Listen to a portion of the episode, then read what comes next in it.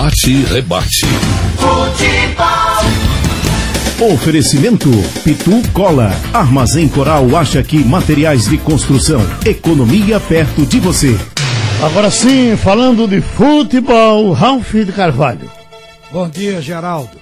Geraldo, quem está na linha com a gente é uma legenda do Santa Cruz e ele ele presenciou uma coisa realmente espetacular.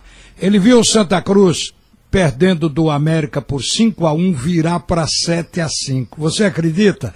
Isso, isso foi suscitado porque ontem o Santa Cruz saiu de uma derrota iminente, transformando numa vitória surpreendente, virando em cima do 13 nos últimos 5 minutos por 3 a 2. Tá aí o Joca e vai conversar com a gente. Mas antes, eu.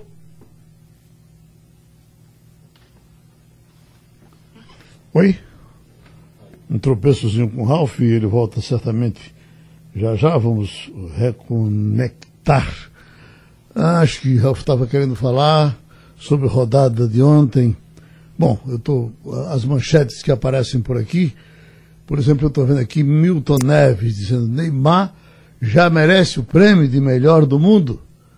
O que é que Juca Kfouri diz? Domingo pode ser o melhor dia da carreira de Neymar. Então Neymar está aí com, com muita gente torcendo, apesar de uh, alguns problemas que ele teve durante a vida, né, de, de alguns, uh, alguma imaturidade, mas parece que as pessoas agora estão todas pensando positivamente. Pois não, Ralf? Eu acho que Neymar está passando o melhor momento da carreira dele, especialmente na Europa, quando uma equipe depende dele e quando ele está perseguindo uh, o troféu da FIFA do melhor do mundo. Ele nunca teve tão perto como está agora, até com essa possibilidade agora levando o Paris Saint-Germain a uma final. Mas eu estava falando de Joca e João Cachero Vasconcelos, diretor de patrimônio da Comissão Patrimonial de Santa Cruz, vai conversar com a gente. Mas a informação é a seguinte: Santa Cruz ganhou ontem do 13 de 3 a 2 e deu um salto na classificação do Grupo A na Série C na segunda partida. O Santa entrou no G4. O primeiro do G4 é o Remo o segundo é o Vila Nova, o terceiro é o Santa Cruz e o quarto o Ferroviário. Isso no grupo A da Série C. Eu aproveito para lembrar os torcedores que hoje tem jogo do Náutico.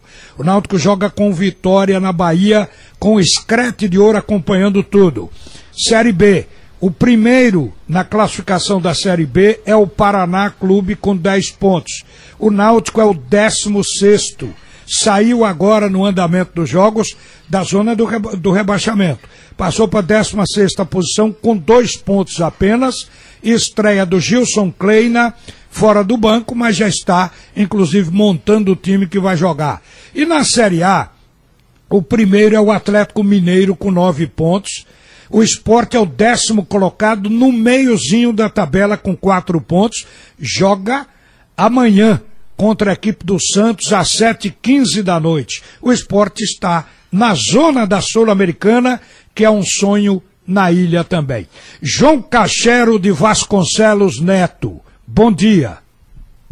Bom dia, Ralf, um abraço enorme tá, no seu programa, no programa de Geraldo, um grande abraço para Geraldo também e estou à sua disposição, Ralf. Joca, durante essa semana se falou no dinheiro na venda do centro de treinamento, o antigo centro de treinamento Valdomiro Silva, e que na verdade não dá para se colocar um verdadeiro centro de treinamento com todas as condições. Mas a Cruz, é evidente que está tendo agora a possibilidade de negociar, já negociou, pelo que eu sei, esse centro de treinamento porque interessa a Prefeitura do Recife, até porque precisa abrir uma estrada para poder dar na BR, na integração rodoviária do município do Recife. Então, queria que você, é, que é da patrimonial, explicasse como é que vai ser aplicado o dinheiro dessa venda, qual o valor, se o negócio está fechado, é prego batido, ponta virada, porque você, entrevistado aqui no Bate-Rebate há meses atrás, falou que vai ser uma divisão para usar no futebol e usar na patrimonial, que significa dizer manter a estrutura, o patrimônio do Santa Cruz. Explique isso, Joca. Ô, Ralf, é, foi muito bom essa sua colocação, porque entre indas e vindas, com referência à desapropriação, agora é que se formalizou mesmo oficialmente a desapropriação através do decreto do prefeito Geraldo Júlio no dia 14 de agosto. Então, o decreto determina a desapropriação e, e faz uma referência muito importante para a gente, que é o encontro de débitos tributários. Então, o decreto, inclusive, é, protege aquilo que ele tem a receber do Santa Cruz, se for o caso, a vir a receber. Então, a partir de agora, Ralf, é que começa realmente, efetivamente, oficialmente, um trabalho junto Santa Cruz e Prefeitura para essa desapropriação. Aí vai entrar valores, aí vai entrar os débitos, aí vai entrar todo um processo formal da desapropriação. Então, nós, o que nos resta para a torcida do Santa Cruz ficar tranquila, porque o Santa Cruz é um clube sério, dirigido por pessoas sérias e que não vai dar ultrapassada em nada. Tudo será claro, tudo será transparente. Mas até agora, o que nós temos para falar é que estamos aguardando o chamamento da prefeitura para que se haja a mesa a negociação real, os valores arbitrados pela, pela, pelas, pelas, pelos levantamentos topográficos e e de realidade foram, que é uma área de 18 mil metros quadrados, uma área enorme, é? tem o seu valor patrimonial, e isso tudo na mesa, então nós vamos ter os valores que a prefeitura fará apresentar e apresentar-se-á apresentar também alguns débitos que o Santa Cruz tenha com o governo.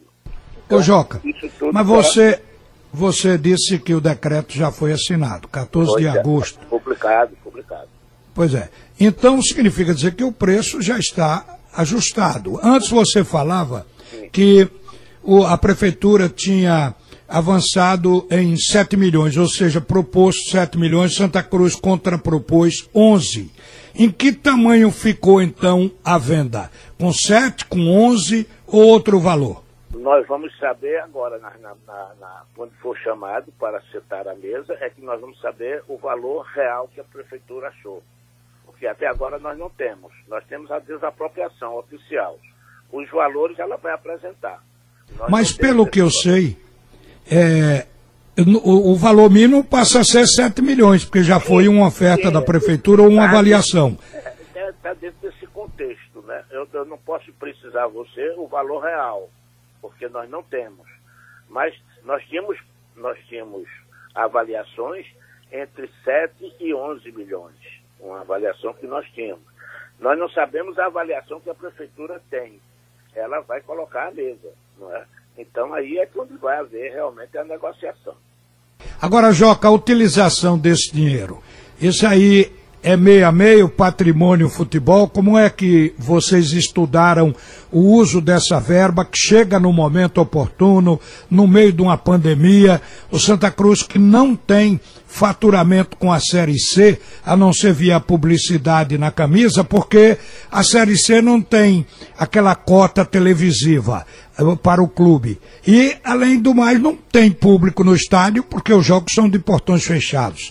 Então, esse dinheiro está numa boa hora e como vai ser, portanto, a utilização? É evidente, é, Ralf, que o valor que for arbitrado contemplará todo Santa Cruz. Né? É o dinheiro no caixa do Santa Cruz. Então nós não podemos dizer que não vai ter benefício de ninguém. Todos vão ser beneficiados. O estádio, prioritariamente, e precisa, evidentemente, de uma reformulação grande, custa caro, não é? Custa caro. O futebol o nosso carro-chefe também precisa de um apoio financeiro forte, que precisa sair desse marasmo, é? e só sai de um marasmo com dinheiro, só sai de um marasmo com contratações. com, com, com pontualidade nas suas, nas suas obrigações sociais, não é? Ah, o centro de treinamento também, o novo centro de treinamento Rodolfo Aguiar, Ninho das Cobras, presidente Rodolfo Aguiar, que está em plena, em plena construção, já terminando o segundo campo, para iniciar o terceiro. Né? E nisso aí proponho a dizer a você que realmente nós precisamos trabalhar em cima dessa área, desse, desse equipamento, que é importantíssimo para o Santa Cruz, porque é a revelação do jogador, é a fábrica do jogador, é a, é a, é a peça repositória do profissional. Então, e construir o terceiro campo, né? construir as suas dependências de hotel e tudo. Então, é um, é um guarda-chuva, um grande guarda-chuva que chega para o Santa Cruz, um momento importante para o Santa Cruz. Né? Apelamos, apelamos para a consciência de todos os tricolores para que não apedrejem, porque esse é um momento de, de, de rico para o Santa Cruz em buscar recursos para ser aplicado dentro do clube, para ser aplicado nas suas dependências e nos seus departamentos.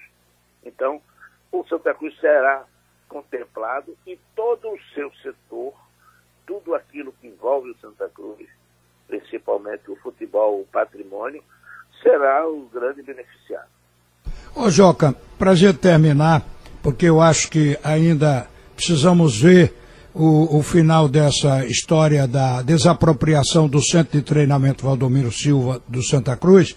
Mas para a gente terminar aqui, como foi essa história do Santa Cruz estar tá perdendo por 5 a 1 e virar o jogo para 7 a 5? Quer dizer, um jogo com 12 gols não é brincadeira. Foi diante do América, quando o América era um time que peitava os grandes, foi isso aí? É, é. Não, o América era grande. O América era grande. Em 1915 o Santa Cruz perdia por 5 a 1. Faltavam 15 minutos para terminar o jogo. O Santa, a, a torcida já estava indo embora. E o Santa Cruz virou para 7 a 5 com o Tiano, Martiniano Fernandes, que tornou-se um grande médico de Pernambuco. Tiano fez 5, Pitota fez um e Neguinho fez outro. Então virou para 7 a 5. Um jogo histórico acho que no futebol brasileiro e possivelmente no mundo não tem uma história dessa. É incrível.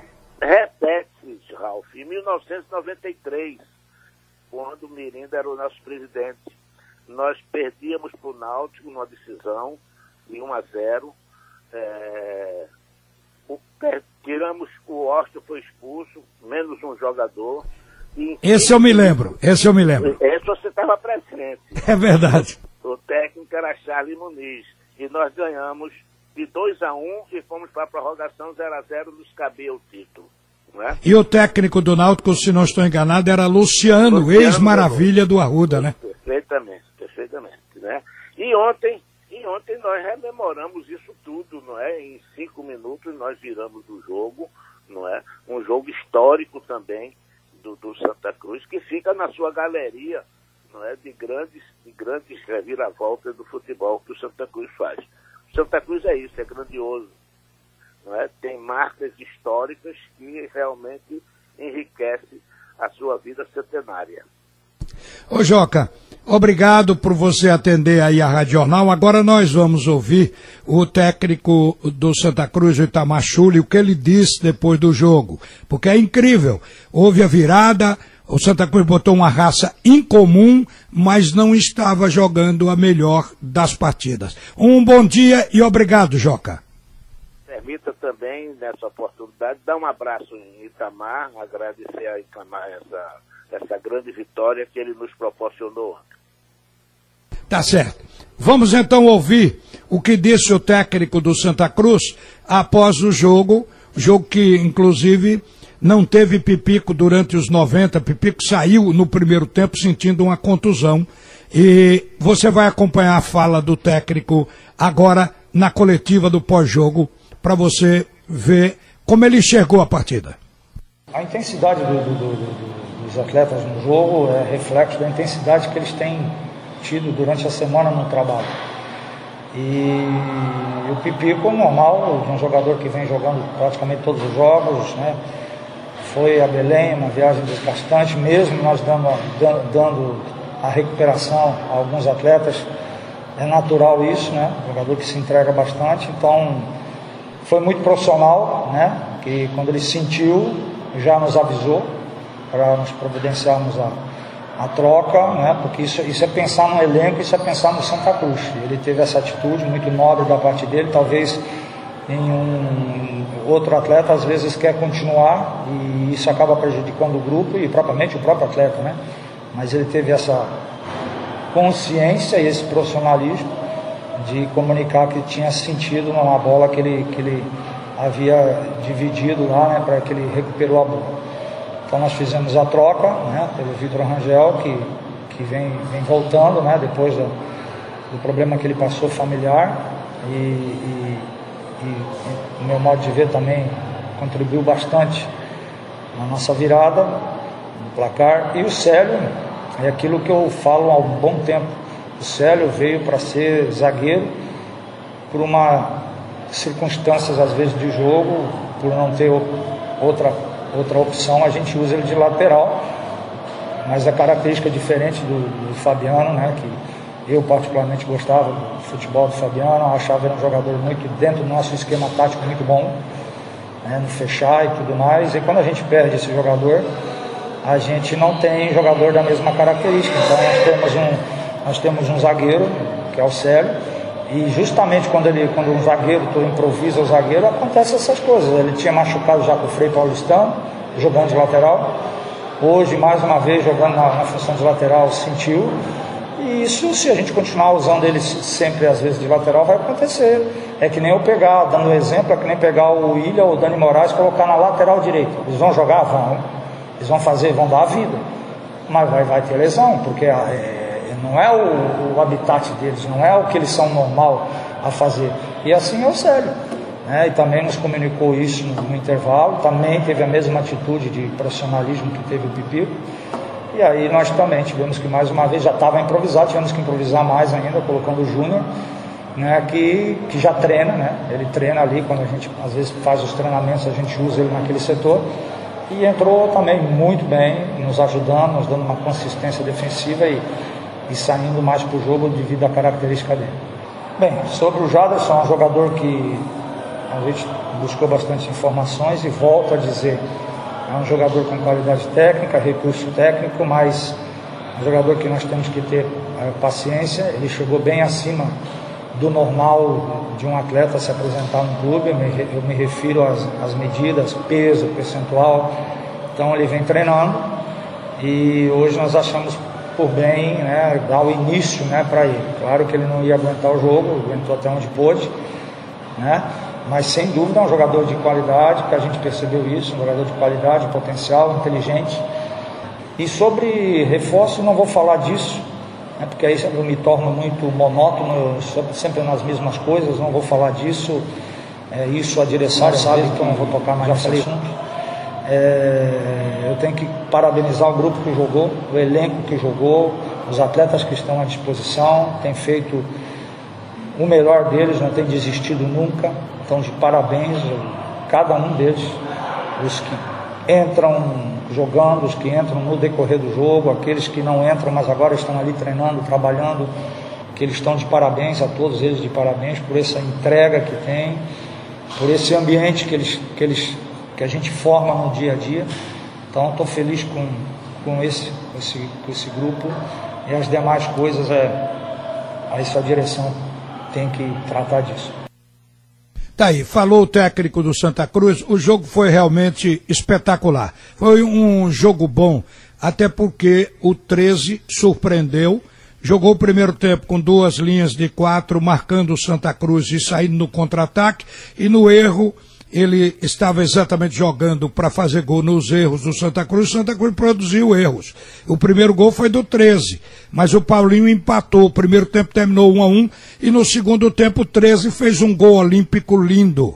Ficou 2 a 1 com 40 minutos, com 30, é, perdão, com 29 minutos, quase 30 minutos. E nos últimos minutos, do, nos acréscimos, em 5 minutos o Santa Cruz empatou com o Chiquinho e acabou virando de pênalti, um pênalti que realmente houve em cima de Vitor Rangel. E quem bateu foi Totti, com muita frieza e segurança, e o jogo ficou sensacional. O último pedaço do jogo foi raça, foi garra, realmente um espírito de Série C que o Santa Cruz colocou em campo. E tenho dito, Geraldo, é hoje, foi hoje, o bate-rebate para você. Pronto.